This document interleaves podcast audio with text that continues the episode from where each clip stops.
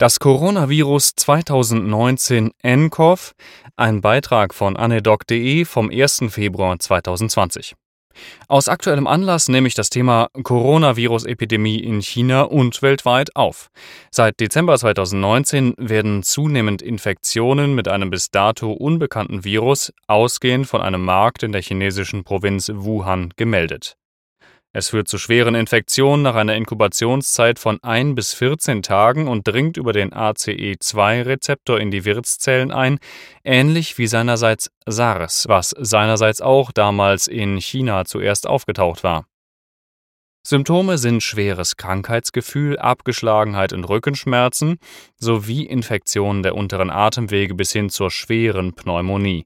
Interessanterweise sind die oberen Atemwege oder der Gastrointestinaltrakt in der Regel nicht betroffen. Patienten mit schweren Grunderkrankungen sind naturgemäß schwerer betroffen als grundsätzlich gesunde Menschen.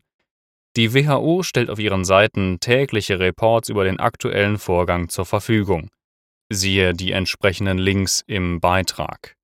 Das Robert Koch Institut informiert ebenfalls sehr ausführlich über den Stand der Dinge in China mit tagesaktuellen Karten. Dort kann man sich auch informieren, was ein Risikogebiet ist und in welchen anderen Ländern das Virus bisher nachgewiesen werden konnte. Sicher eine verlässlichere Quelle als die Boulevardpresse. Bei folgenden Patientengruppen kann der Verdacht auf 2019 nCoV gestellt und ein Nachweisversuch über das Virologische Institut der Charité Berlin geführt werden. Das erfolgt über einen Nasenrachenabstrich und Realtime-PCR. Personen mit Verdacht auf eine Pneumonie und Aufenthalt im Risikogebiet 14 Tage vor Erkrankungsbeginn und symptomatische Personen, die Kontakt zu einem bestätigten Fall hatten bis zur Entwicklung eines indirekten Antikörpernachweistests wird die Aufbewahrung von Patientenserum empfohlen. Aktuell scheint die Epidemie eher noch auf dem aufsteigenden Ast zu sein. Es wird geschätzt, dass die Verbreitung zu mindestens 60 Prozent eingedämmt werden muss, um Herr der Lage zu werden. Das ist besonders schwierig, da Patienten in ihrer asymptomatischen Inkubationsperiode vermutlich schon ansteckend sind.